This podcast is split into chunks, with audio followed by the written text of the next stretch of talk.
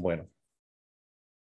Formalmente, pues permítanme bendecirles. Gracias por estar ahí conectado. Voy a orar, ¿verdad? Para poder compartir la palabra de esta noche. Padre eterno, Padre bueno, te adoramos y te bendecimos. Te damos gracias, Señor.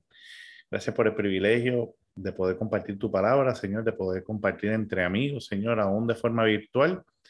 Te damos gracias, Señor, porque nos permites a través de estos medios podernos conectar, poder compartir tu palabra, pero sobre todas las cosas sembrar, Señor, tu palabra, que es la buena semilla, Señor, y que sabemos que dará fruto y fruto en abundancia. Me presento como instrumento tuyo para compartir tu palabra, tus enseñanzas, Señor, y tus principios. Te pido que quites de mi mente todo aquello que no te pertenezca, aquello que no sea tuyo, y que pongas, Señor, en la mente, en el corazón de cada uno de los que puedan estar al alcance de esta grabación.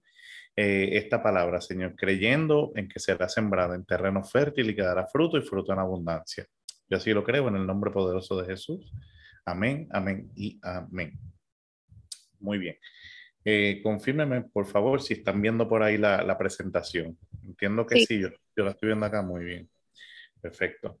Pues eh, la semana pasada comenzamos hablando sobre el Dios de lo alto, Dios de lo alto, y estuvimos hablando, ¿verdad?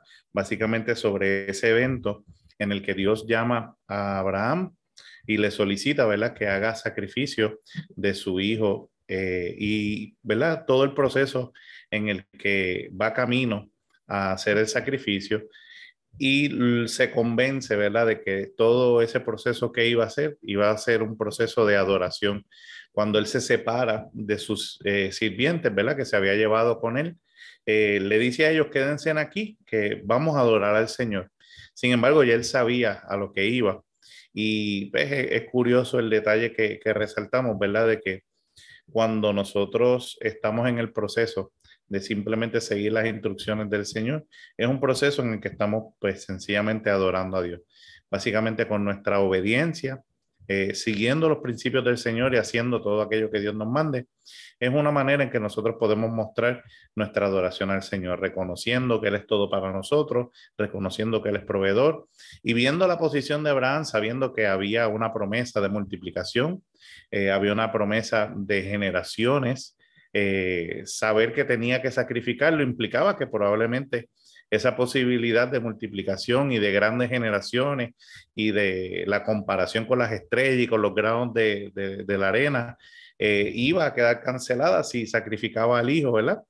Pero sabemos que al final del día Dios hizo provisión y eso es un paralelismo, ¿verdad? De lo que más adelante eh, Dios muestra a través de enviar a Jesucristo como nuestro Salvador. Esta semana vamos a estar precisamente hablando sobre la situación de Moisés en medio del desierto. Vamos a estar hablando sobre ese evento en el que Dios saca al pueblo de Israel. Eh, Dios los lleva a través del desierto para llevarlos a la tierra prometida. Y en ese caminar, pues tienen que surgir una reforma, un cambio de pensamiento, un cambio en la manera de actuar, en la manera de comportarse, en la manera de ser, eh, porque sabemos que el pueblo de Israel venía de haber estado como esclavos en el momento en que Moisés los libera, venían de estar en un proceso de esclavitud, de estar por muchos años sometidos al pueblo de, de Egipto.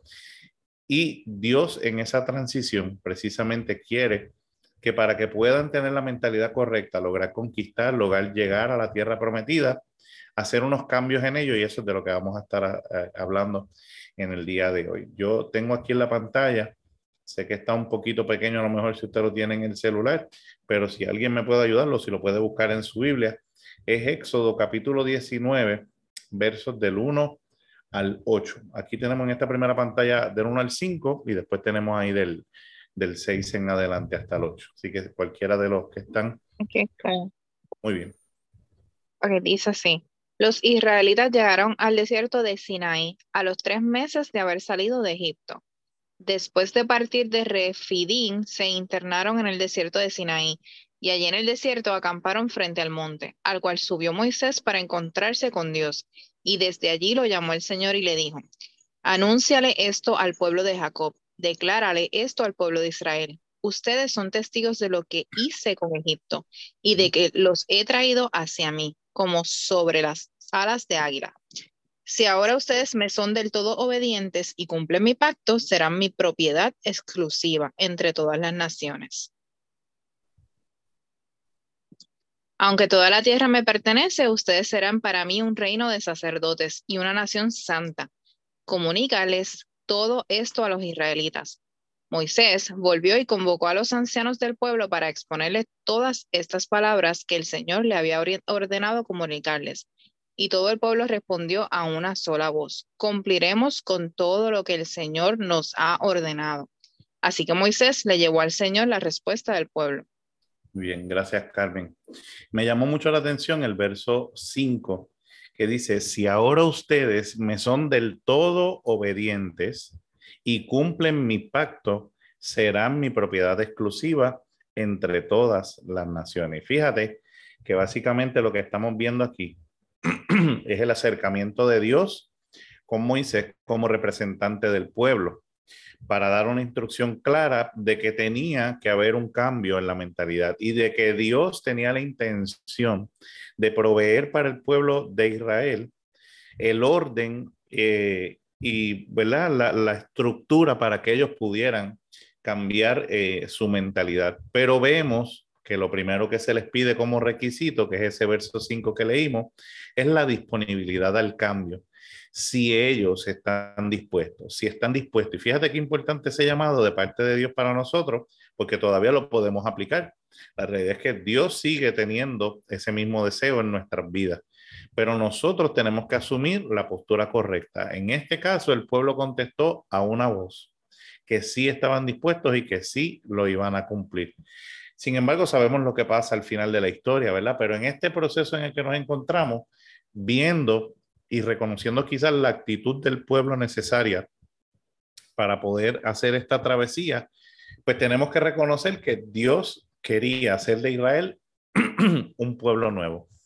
Dios quería que aquel pueblo que había salido con una mente, con unas circunstancias marcados por la esclavitud, marcados por esa circunstancia, marcados, ¿verdad?, por la forma de vida que tenían que llevar, eh, marcados por las restricciones por las que tenían que, estar viviendo, marcados porque estaban sometidos, marcados porque el, pueblo de Egipto se sentía intimidado. Dice la palabra que, el mismo faraón decía que se multiplicaban y que podían ser en números mayores que ellos. Y, a pesar de que estaban siendo sometidos como esclavos, el faraón tenía miedo de que eran tantos que se fueran a rebelar en contra del sistema, en contra del gobierno. Así que parte de lo que es la disponibilidad al cambio, pues primero necesita el que haya una mente diferente, una mente diferente de cómo vemos a Dios porque sabemos que la influencia de Egipto en el pueblo estaba, estaba en que tenían varios dioses a los que se les servían, no eran eh, monoteístas. Eh, vemos más adelante que hay un periodo de tiempo en el que Moisés sube al monte y tarda en bajar y, lo que ocurre es que el pueblo desarrolla una estatua, crean una estatua para poder adorar y, y vemos que todo eso es el efecto de la influencia que tuvo el pueblo de Egipto sobre ellos.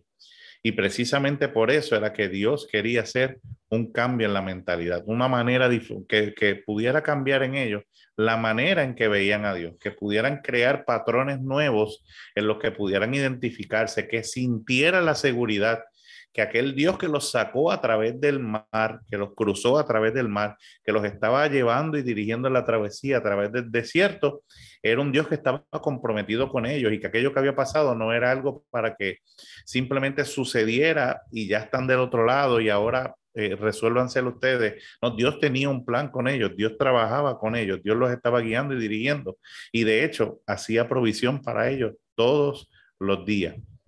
Así que sabiendo a las costumbres que ellos estaban expuestos, Dios quería que ellos cambiaran la mentalidad, la forma de ver a Dios y la forma en que ellos inclusive hacían sociedad.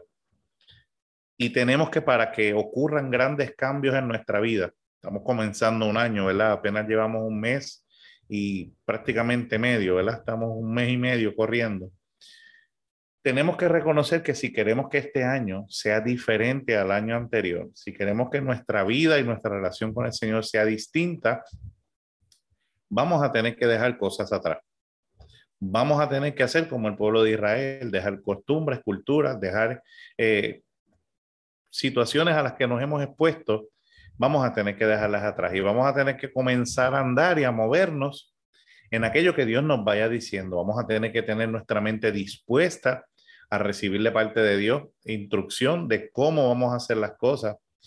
Pero sobre todas las cosas, yo creo que lo más importante es reconocer que Dios siempre quiere algo más y quiere algo más que sea algo mejor también. Eh, creo que nosotros somos los que nos acostumbramos, los que nos aferramos y no queremos hacer los cambios en nuestras vidas, pero Dios siempre quiere llevarnos de gloria en gloria, como dice su palabra, y sobre todas las cosas que sean nuevas, sean renovadas, ¿verdad? sus bendiciones cada mañana, como dice su palabra. Aquí en este texto voy a, vamos a leer Éxodo 20, del 1 al 3, pero hasta el verso 17 es lo que se contempla como, ¿verdad? los diez mandamientos. Es donde eh, se narra la revelación de los mandamientos de Dios para el hombre, porque el primer punto era que tenían que estar dispuestos al cambio, pero entonces ya una vez dispuestos al cambio y el pueblo diciendo, sí, estamos dispuestos, ¿verdad? A viva voz, como terminaba el texto diciendo, entonces ahora hay que empezar a introducir un orden, hay que empezar a introducir la estructura entonces a la que Dios quiere que ellos se adapten. Así que, ¿quién me ayuda a leer por ahí Éxodo 20 del 1 al 3 y está ahí en la pantalla? Siri, mira a ver, ¿me puede ayudar ahí? No, no digo Ale porque yo sé que Ale está ese gatito y no sé si tenga los espejuelos cerca, pero yo sé que Siri puede leer. Mira a ver. ¿Estás por ahí, Siri? Yo no la oigo. Yo puedo, yo puedo leer. Sí, sí, está bien, perfecto. Gracias, Jorge.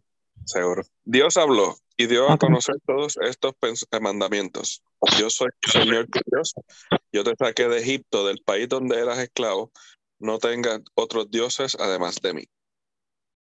Muy bien, muchas gracias. Siri, bendito, abriste el micrófono ahí, pero ya, ya Jorge estaba leyendo, pero gracias, gracias por la ayuda. Así que vemos que ahora, luego de Dios haberle dado la instrucción a Moisés para que se presentara donde ellos, para que les hablara, les dijera, necesito que haga un compromiso conmigo, necesito que entiendan que vamos a hacer cambios, necesito que entiendan que vamos hacia un nuevo lugar, que entiendan el que vamos a entrar en un proceso de cambio, que el pueblo reconoció ese cambio Ahora Moisés se encuentra nuevamente con Dios, deja saber la respuesta del pueblo eh, a, la propuesta de Dios. Y ahora estamos viendo entonces lo que Dios le contesta eh, al pueblo como tal. Mire lo que le dice y es curioso, ¿verdad? Dios habló y dio a conocer todos estos mandamientos que son los que están desde ahí, desde el 3 en adelante hasta el 17. Ahí están desglosados los 10 mandamientos, pero comienza, comienza el verso 2 dejándole saber, yo soy el Señor tu Dios, yo te saqué de Egipto, del país donde eras esclavo. Y cuando leí este texto, tuve originalmente el pensamiento, ¿verdad? De que esto suena como que Dios le está sacando en cara lo que hizo por ellos. Pero la realidad es que cuando lo pensamos a más profundidad nos damos cuenta de que no es que Dios se lo esté sacando en cara, sino que Dios les está constantemente recordando quién era Él para ellos y quién eran ellos para Él. Porque nosotros tenemos que reconocer que el proceso de Dios a través de toda la palabra, incluyendo a Cristo, es un proceso en el que nos muestra a Dios constantemente buscando al hombre, buscando redimirlo y creando los escenarios para que esa redención se pueda dar. Y este es uno de los eventos más grandes en donde se muestra la redención, ¿verdad? Porque está sacando al pueblo después de que como consecuencia de sus propias decisiones llegaron a convertirse en esclavos en Egipto por haberse volteado a Dios, ¿verdad? Por haberle dado de la espalda, por haber rechazado la instrucción de los profetas y de aquellos hombres que Dios puso a hablar y a darle dirección al pueblo. Y sabemos que la consecuencia de haberle dado la espalda a Dios fue que precisamente fueran esclavos. Pero aún así vemos la misericordia de Dios nuevamente mostrada, donde los saca, levanta a Moisés, los saca de ese proceso de esclavitud Y una vez más, Dios se muestra a ellos dejándoles saber, no tengas otros dioses aparte de mí. Yo soy el Señor tu Dios. Soy yo quien te saqué. Dios le está recordando todo lo que ha hecho por ellos, porque a veces cuando tenemos memoria corta, dice un refrán que quien no conoce la historia está condenado a repetir los errores del pasado. Así que Dios está precisamente tratando de evitar que el pueblo en esta nueva etapa en la que va a ser introducido vuelva a repetir los mismos errores del pasado, dejándole saber, fui yo quien te saqué del pueblo de Egipto, fui yo quien te liberé de la esclavitud, porque ya la historia en el pueblo de Israel sabía que habían sido su pueblo escogido, nación santa, como vimos al principio. Eso era algo declarado por Dios ya. Pero sabemos que eh, la toma de decisiones de ellos los llevó a ser un pueblo esclavo. Y le dice, y el primer mandamiento que les da es, no tengas otros dioses además de mí. Porque Dios es un Dios celoso. Y Dios es un Dios celoso porque sencillamente, si nosotros tuviéramos la capacidad para poder evaluar otras cosas sin dejarnos influenciar. Dios, yo creo que no sería tan estricto con eso, pero la realidad es que nuestra naturaleza siempre nos lleva a que igual que Adán y Eva, con escuchar una conversación incorrecta es suficiente para tomar una decisión que desemboque precisamente en sacarnos de la presencia del Señor. Así que Dios, sabiendo cómo es nuestro corazón y nuestra mente, trata de mantenernos lo más cerca de Él posible y busca constantemente la manera en que nosotros miremos y regresemos a su presencia. Así que Dios comienza el cambio en la vida de todos estos israelitas y del pueblo en general, renovando sus conductas.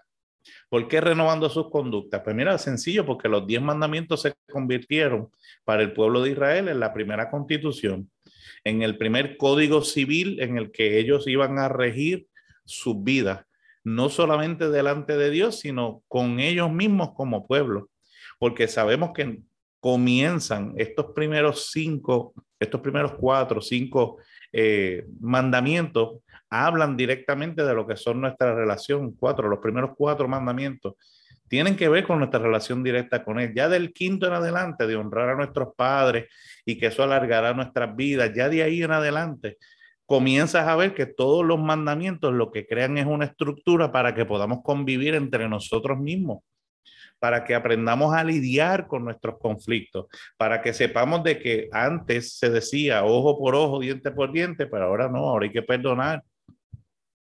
Ahora no podemos matar, no podemos quitarle la mujer a nuestro, eh, a nuestro prójimo, no podemos mentir y se crea una conducta social entre ellos como nación y se crea una conducta entre ellos como individuo en su relación con Dios.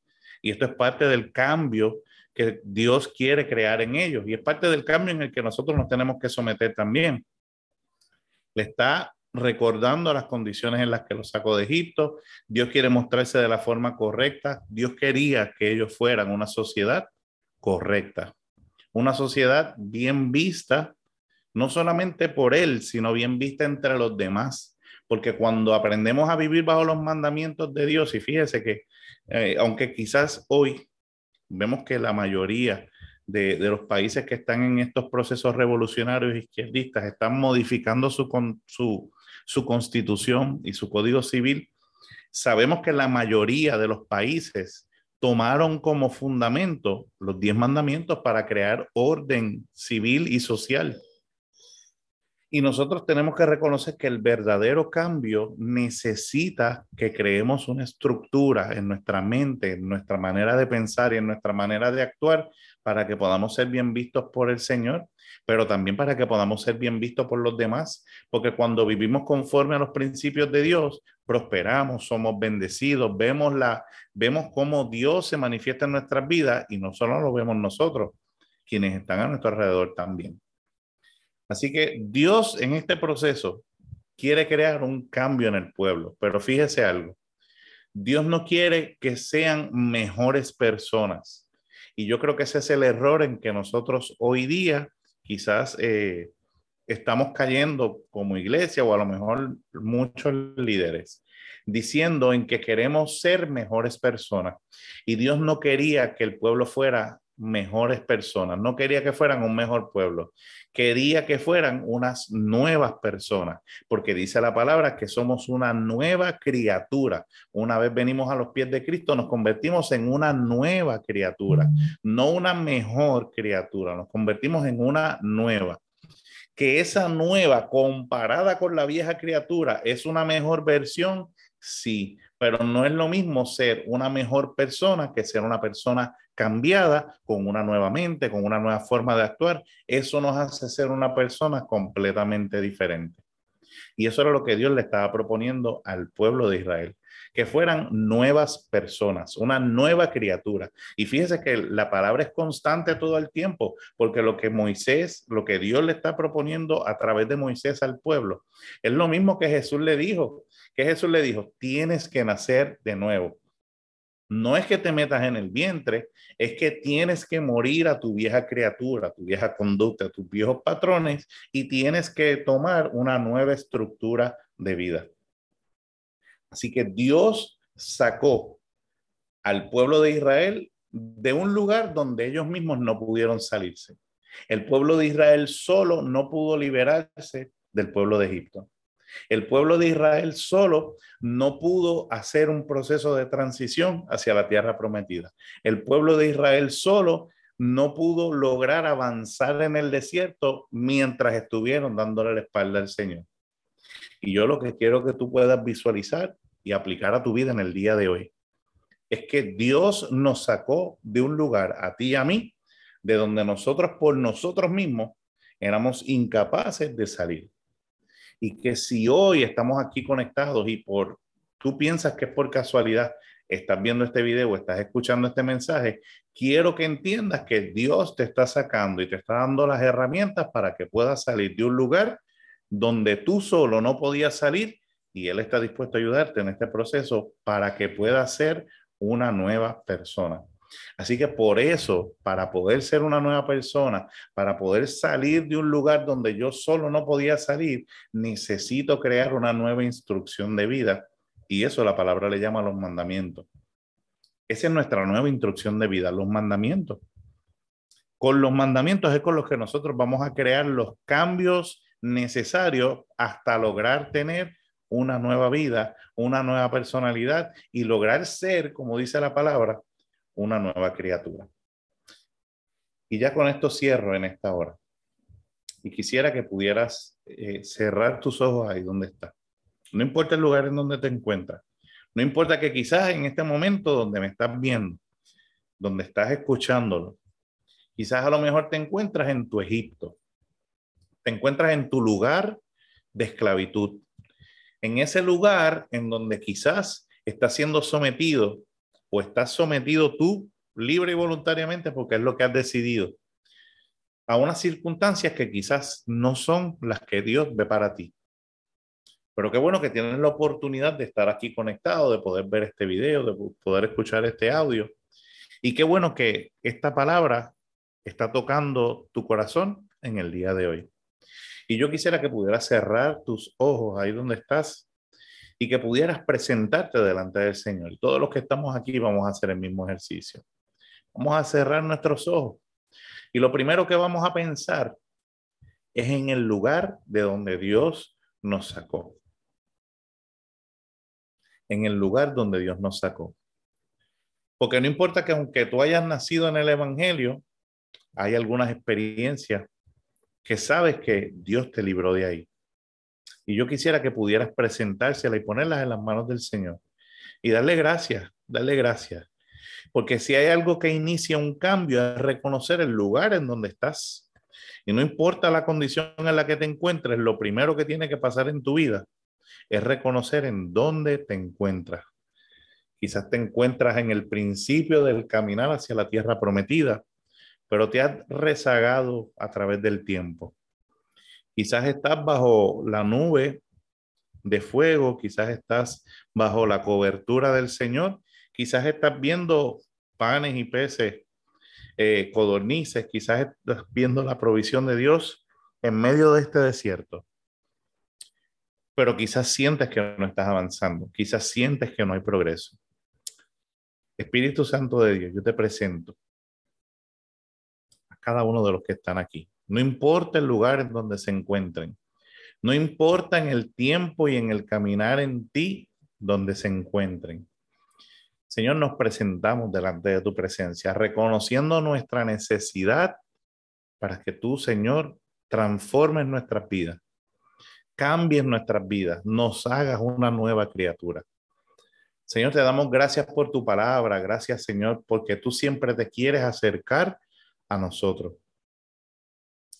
Gracias, Padre Eterno, porque tú nunca dejas de buscarnos. Aunque nosotros te demos la espalda, tú siempre estás ahí para nosotros. Señor, en esta hora yo presento delante de ti cada uno de los que están escuchando, los que están al alcance de mi voz y de este mensaje. Yo te pido, Señor, que tú te les reveles en esta hora, que tu Espíritu Santo se active en ellos, Señor. Aquellos que quizás gozan del discernimiento y del Espíritu Santo activo en sus vidas, Padre, háblale, Señor. Aquellos que no te conocen, Señor, revélateles, Padre, hoy. Que puedan sentir la confianza, Señor, de que no importa en el lugar en donde estén, si es en Egipto o si es en el principio del desierto, que tengan la seguridad de que tú tienes toda la intención de cambiar sus vidas, pero que hay pasos que tenemos que dar. Ayúdanos, Señor. Ahora me pongo delante de ti, Señor, igual que ellos. Ayúdanos, Señor, a cambiar. Ayúdanos a darnos pasos que necesitamos dar. Ayúdanos a dar pasos firmes y constantes en ti, para que la renovación de nuestra mente, de nuestro corazón y de nuestro ser sea constante y no termine hasta el día en que hayamos alcanzado esa figura y esa forma que es la nueva criatura que tú has de poner en nosotros. Te damos gracias, Señor, por este tiempo. Gracias por la palabra y gracias por cada vida que está al alcance de ella yo creo que se hará efecto en sus vidas en el nombre poderoso de Jesús. Amén, amén y amén.